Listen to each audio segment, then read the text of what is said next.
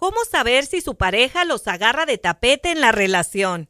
¿Cuándo están dando de más? ¿Qué hacer si se dan cuenta que están pasando por esta situación? El psicoterapeuta Mario Guerra comentó algo acerca de esto, lo cual me gustaría compartir con ustedes porque quizás si no estás pasando por esto, puedes evitar ser víctima de un trato de esta manera. ¿Te encuentras cediendo constantemente a los deseos de tu pareja? Incluso si no estás de acuerdo, ¿sientes que tu voz e intereses no son tomados en cuenta en tu relación? ¿Te preocupa que al establecer límites puedas perder el amor de tu pareja? Bueno, hay personas que parecen ser demasiado adaptables, incluso hasta el punto de someterse para mantener la relación. Vamos a ver cómo se llega a ser un tapete en una relación y cómo salir de ahí. ¿Qué te parece? ¿Qué es esto de ser tapete? Empecemos por ahí. Ser tapete en una relación se refiere a una dinámica donde una persona se vuelve excesivamente complaciente o adaptable hasta el punto de perder su identidad, autoestima y autonomía. Puede ceder constantemente a los deseos o necesidades de su pareja, incluso si estos van en contra de sus propios intereses o bienestar. Pueden tener miedo de expresar sus sentimientos, necesidades o desacuerdos por temor a conflictos o al rechazo. Aquí tapete es una metáfora para describir a alguien que se deja pisotear o no se respeta a sí mismo dentro de la relación. Vamos a tener mucho cuidado con eso. Y vamos a enterarnos aquí por qué alguien llegaría a tal extremo.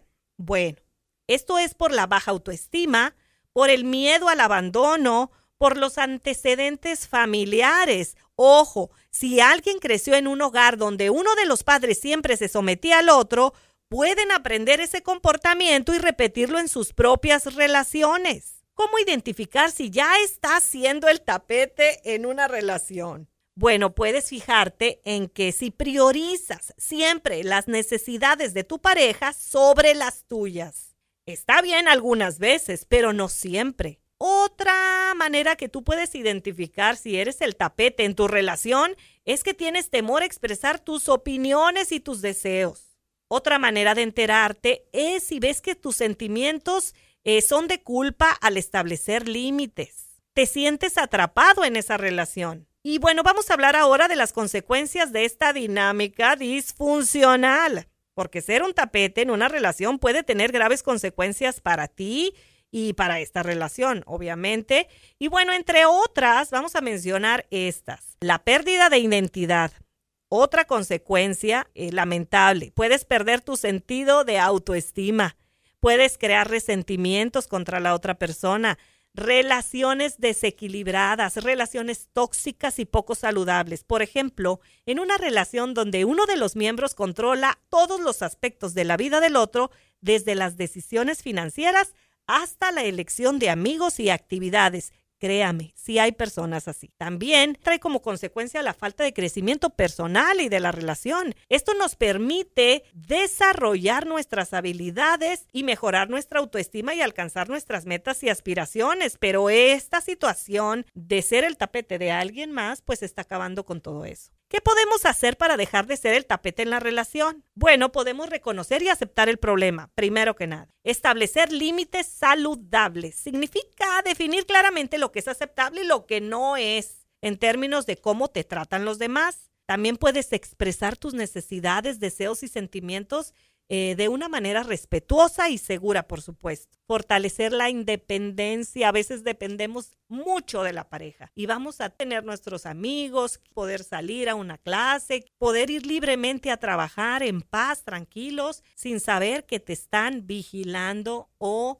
manipulando. ¿Cómo dejar de ser el tapete en la relación? Bueno, nadie debería tener que perderse a sí mismo en una relación hasta el punto de convertirse solo en el eco de su pareja. Todos tenemos algo único que aportar al mundo y las relaciones deberían celebrar eso, no opacarlo. La adaptabilidad es una gran virtud en cualquier relación, pero hay una línea fina entre ser adaptable y olvidarte de quién eres. Y cuando cruzas esa línea te conviertes en un tapete y eso no le hace bien a nadie. El amor verdadero no te pide que te borres a ti mismo. Al contrario, en un amor auténtico, cada uno es su propio mundo y aún así decide compartir su vida con otro. En una relación sana, ambos deben poder crecer y cambiar respetando sus diferencias y promoviendo su independencia. Recuerda que adaptarse no significa dejarse pisotear. Puede ser flexible y comprensivo sin perder tu esencia. Y si sientes que estás luchando para mantener tu identidad en tu relación, no dudes en buscar ayuda. Nadie debe sentirse perdido en una relación. El amor verdadero te valora por lo que eres, no por lo que puedes dar.